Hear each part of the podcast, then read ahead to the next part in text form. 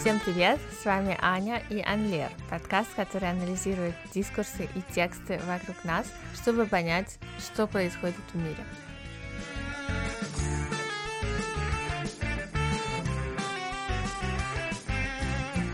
Это второй мартовский выпуск о языке и репрезентации женщин в нем, и я посвятила его тому, что происходит с представленностью женщин во французском языке. Интуитивно вы, может быть, предполагаете, что во Франции с ее революционным духом и развитым феминистским движением и менталитетом уж точно придумали что-нибудь такое, что феминизмы буквально расцвели пышным цветом, и все население, все говорящие на французском языке, радостно пожинают их благоухающие плоды. Это потребует многих оговорок. Скажу, во-первых, что если в России споры идут именно о феминитивах, то есть о формах женского рода, чаще всего для каких-то названий профессий или любой деятельности, осуществляемой людьми, то во Франции говорят более широко об инклюзивном письме, то есть о письме, которое может представить в языке и женщин, и мужчин одновременно. Типичный образец инклюзивного письма — это не только возрождение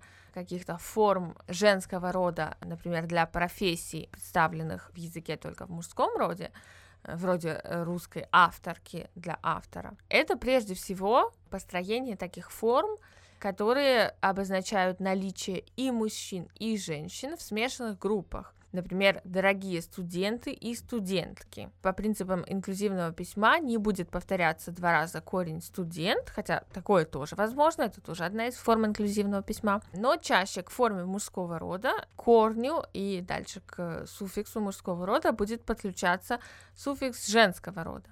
И то же самое в прилагательных, которые по-французски, э, в том числе во множественном числе, изменяются по э, женскому и мужскому роду да, тогда как по-русски мы говорим «дорогие студенты» и «дорогие студентки», это не имеет никакого влияния на форму прилагательного. Э, по-французски мы будем обязаны согласовать прилагательное с родом существительного. Что же происходит? Несколько примеров. В 2017 году во Франции разразился скандал по поводу выхода школьного учебника истории, который был написан по принципам инклюзивного письма, то есть с использованием форм женского рода для названий некоторых профессий, когда речь идет о женщинах, или смешанных форм, когда речь идет о женщинах и мужчинах без различия. Например, крестьянин и крестьянка. 26 октября того же 2017 года Французская академия, то есть официальное учреждение, которое занимается кодификацией французского языка, публикует официальное заявление. Я сэкономлю время и не буду вам переводить его полностью, но мне бы очень хотелось. Настолько это удивительный и одновременно типичный пример языкового консерватизма со всеми присущими ему антилингвистическими стереотипами. Академия заявляет, что инклюзивное письмо – разобщает язык, вводит в сомнение говорящих и граничит с нечитаемостью. Инклюзивность подается как усложнение языка в его устной и в письменной форме. Это препятствует, по словам академиков, его преподаванию и усвоению, что является прямым путем к смерти французского языка, дни которого уже сочтены. Я оставлю ссылку, конечно, на документ для тех, кто читает по-французски, чтобы вы могли сами в этом удостовериться. В чем парадокс? В том, что академики закрывают глаза на требования одной части населения, в частности женщин, быть лучше представленными в языке во имя неких будущих носителей языка, которым, по мнению академиков, будет не под силу освоить инклюзивные формы. Отмечу, что сами формы характеризуются как вторичные и испорченные. Вряд ли, конечно, при таком отношении можно претендовать на защиту интересов говорящих на французском языке.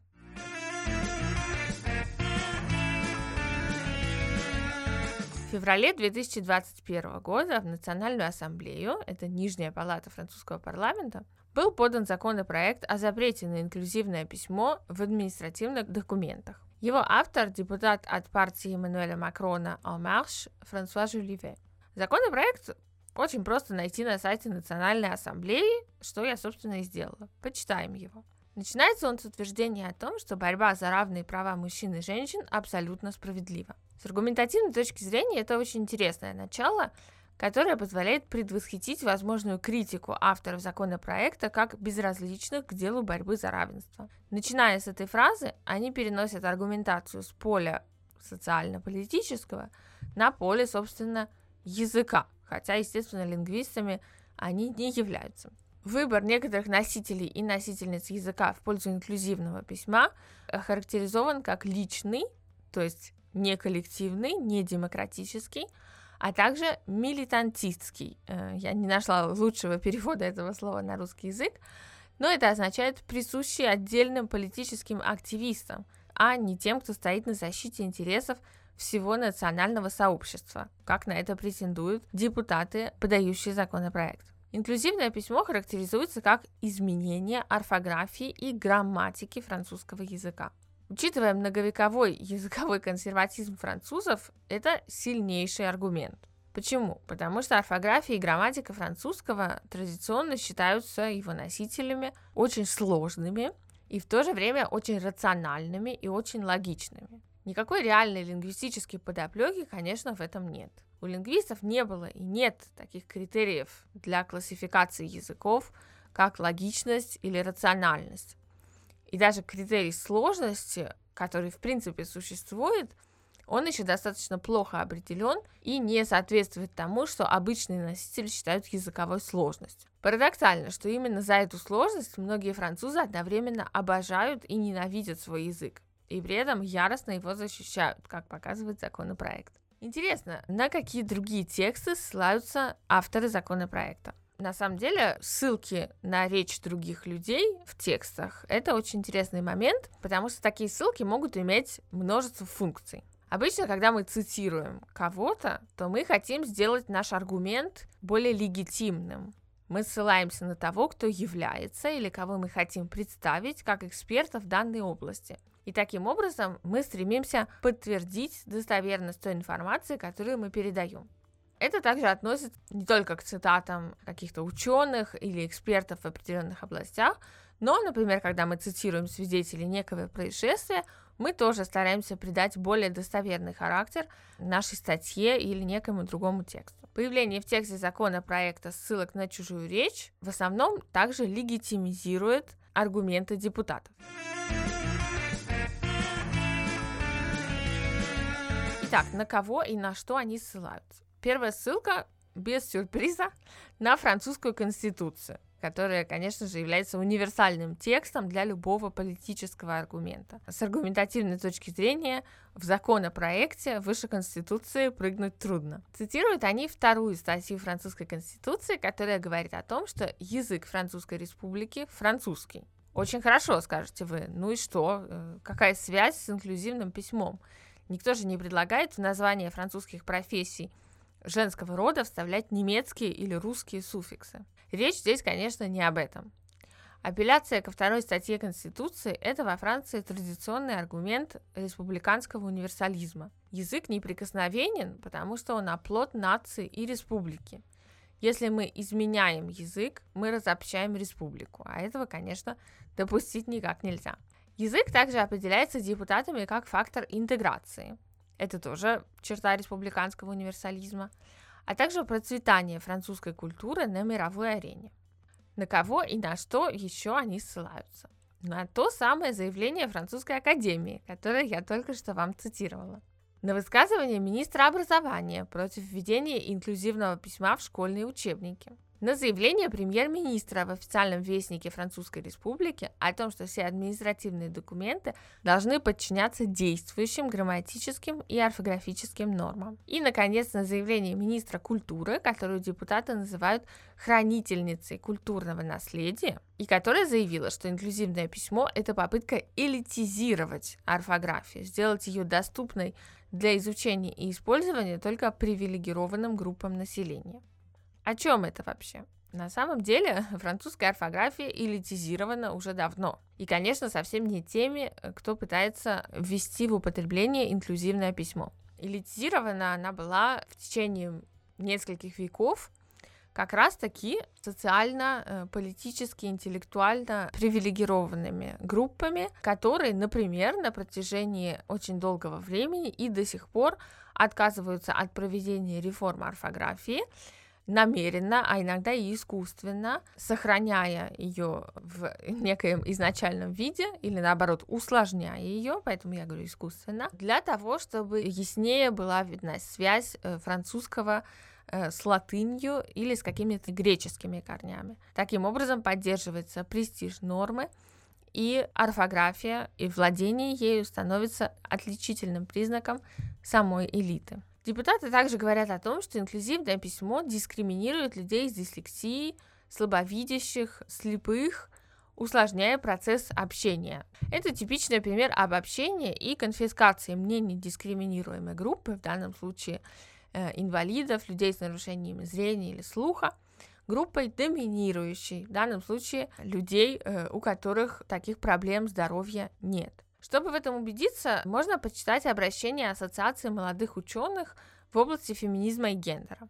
15 декабря 2020 года, то есть у депутатов, подавших законопроект, были все шансы прочитать этот документ, они публикуют обращение к тем, кто как раз таки манипулирует аргументом о дискриминации инвалидов по зрению и слуху, чтобы убедить в общество во вреде инклюзивного письма. Члены ассоциации предостерегают от обобщения, во-первых. Среди людей с ограниченными возможностями здоровья, так же как и в целом в обществе, есть те, кто выступает за, и те, кто выступает против инклюзивного письма. Люди, которые не относятся к этому сообществу и, соответственно, не испытывают тех же самых трудностей, которые испытывают инвалиды, должны очень внимательно относиться к тому, как они транслируют их точку зрения, и не делать из группы, к которой они не относятся, аргумент за поддержание неких э, доминирующих идеологий. Кроме того, они объясняют, что вместо того, чтобы говорить, что инвалидам недоступно инклюзивное письмо, можно просто изменить современные технологии, позволяющие им видеть, слышать, писать и читать, так, чтобы они могли распознавать и воспроизводить эти новые формы.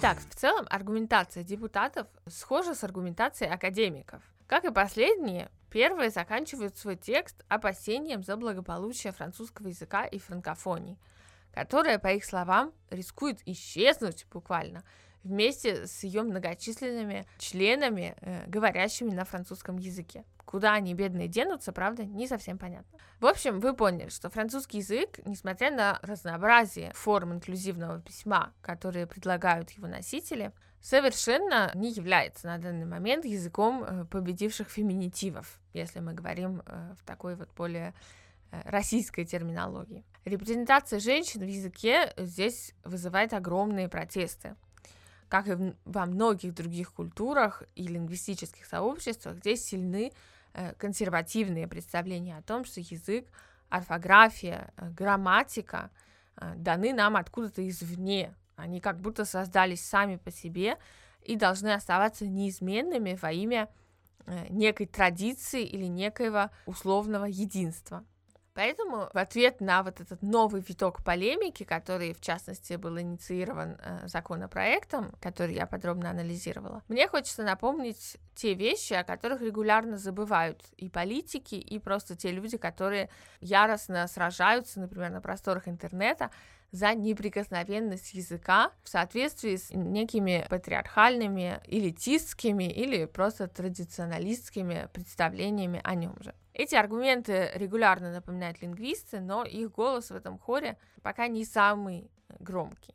Напомню те аргументы, которые мне особенно дороги в связи с темой э, феминизации э, форм языка. Во-первых, язык не может просто так взять и умереть. Ни один язык не был уничтожен заимствованиями, феминитивами, молодежным жаргоном и разными другими явлениями, в которых некоторые носители языка видят для него смертельную опасность. Язык умирает тогда, когда по экономическим, социальным причинам или под политическим давлением он теряет свой социальный престиж, перестает преподаваться и передаваться из поколения в поколение. Это, например, судьба многих региональных языков, которые проиграли национальному варианту э, в борьбе за престиж. Также язык может умереть, когда умирает последний его носитель. Понятия «испортить язык» в лингвистике тоже нет. В языке идут некоторые процессы, за которыми можно наблюдать, в них можно участвовать или не участвовать. Но если вы рассуждаете о языках в терминах порчи, то знайте, что лингвистика не на вашей стороне. Во-вторых, конечно же, у слов нет пола. Если мы говорим про женский или мужской род, то мы переносим на язык некие знакомые, э, привычные нам категории, непосредственно в языке никак не представленные. Как вы понимаете, во многих языках рода слов нет вообще. Но это не аргумент в пользу того, чтобы продолжать настаивать, что употребление форм мужского рода для обозначения смешанных групп или названий некоторых профессий – чистая случайность. Нужно, естественно, различать род слов и пол людей, которые эти слова обозначают. Но это не э, причина не бороться за то, чтобы женщины были представлены в языке наравне с мужчинами.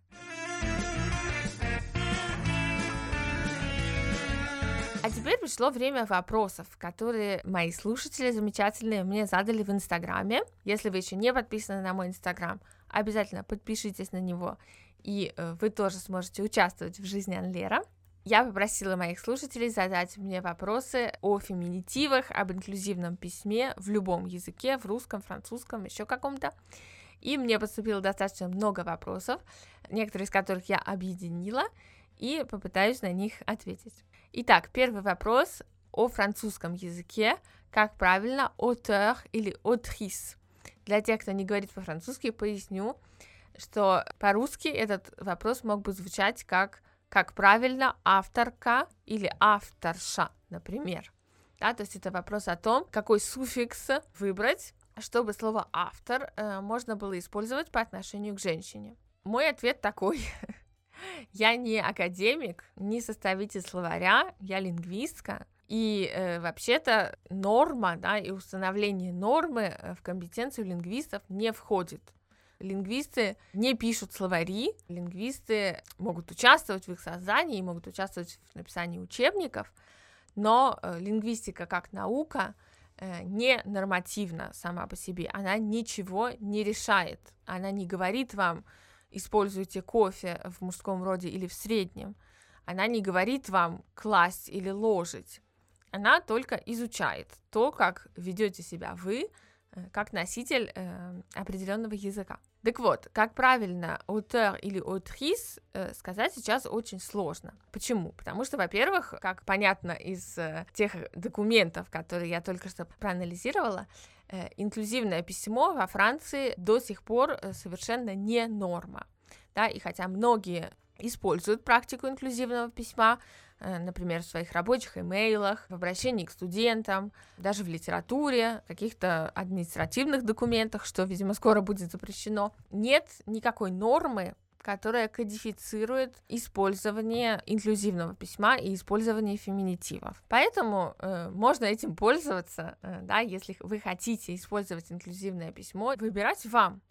Вы как носитель языка имеете свободу сказать то, что вы хотите. Дальше, скорее всего, язык, да, и то общество, которое использует этот язык, сделает свой выбор, да, точно так же, как отсеиваются, например, некоторые заимствования. Некоторые из них остаются, некоторые из них исчезают. Язык и сообщество, которое на нем говорит, более или менее осознанно делает какие-то выборы. Скорее всего, форма auteur или autrice, какая-то из них, станет доминирующей, но сейчас это предсказать довольно трудно. Вопрос второй. Почему люди так бесятся от феминитивов? ну, неважно в каком языке, да, в русском, во французском, я попыталась показать, что э, аргументы э, везде примерно одни и те же. Я лично вижу несколько причин. Во-первых, до сих пор э, широко присутствующее патриархальное видение общества, языка и общественных отношений. То есть как только женщины начинают что-то требовать, то многие начинают возмущаться и говорить, что вообще-то либо они должны сидеть тихо, либо у них уже все есть. Поэтому ничего больше просить не нужно. Второе — это э, еще более широко распространенное представление о том, что любая новизна портит или разрушает язык. Я только что дала вам свою точку зрения и точку зрения лингвистов, э, в принципе, э, на этот вопрос, но, да, носители языка склонны бояться и отрицать какую-то любую новизну, опасаясь того, что это как-то негативным образом скажется на языке, который, естественно, считается частью культуры, частью национальной и индивидуальной идентичности, поэтому все новое в языке э, часто воспринимается в штыки. И есть еще третий момент, такой не антифеминистский, в том плане, что некоторые люди, которые поддерживают некоторые идеи феминизма, продолжают считать, что слова борьба за репрезентацию женщин в языке, за присутствие женщин в языке, это вторичное. Это отвлекает от борьбы за настоящие права женщин, за право иметь одинаковую с мужчинами зарплату, за право разделять домашние обязанности и так далее. Если вы хотите узнать больше о том, что считает на этот счет э, лингвистика, а также феминистская теория, то я отсылаю вас к первому мартовскому выпуску, э, а именно к интервью с создательницами подкаста «Пропаганда феминизма», которое было опубликовано по случаю 8 марта. И последний вопрос. Есть ли какая-то альтернатива знаменитому суффиксу «к», автор, авторка? Суффикс этот э, тоже вызывает множество вопросов у некоторых носителей русского языка. В частности, э, многие указывают, что для них он звучит пренебрежительно и создает как раз-таки впечатление того, что авторка, она не так хороша, как автор. Но на самом деле суффикс «к» совершенно не единственная возможность для носителей русского языка образовать существительное женского рода. Стоит посмотреть, например, на уже существующие названия профессий в женском роде, или, например, название национальностей, географических или этнических принадлежностей женщин, чтобы увидеть, что суффиксов масса. Есть такие суффиксы, как «ан» или «ин», китаянка, кореянка и так далее. Спасибо, что слушали мой подкаст. Обязательно подписывайтесь на него на той платформе, где вы обычно слушаете музыку и подкасты. Подписывайтесь на мой инстаграм, ссылку к нему я оставлю в описании подкаста. И до новой встречи. Пока! thank you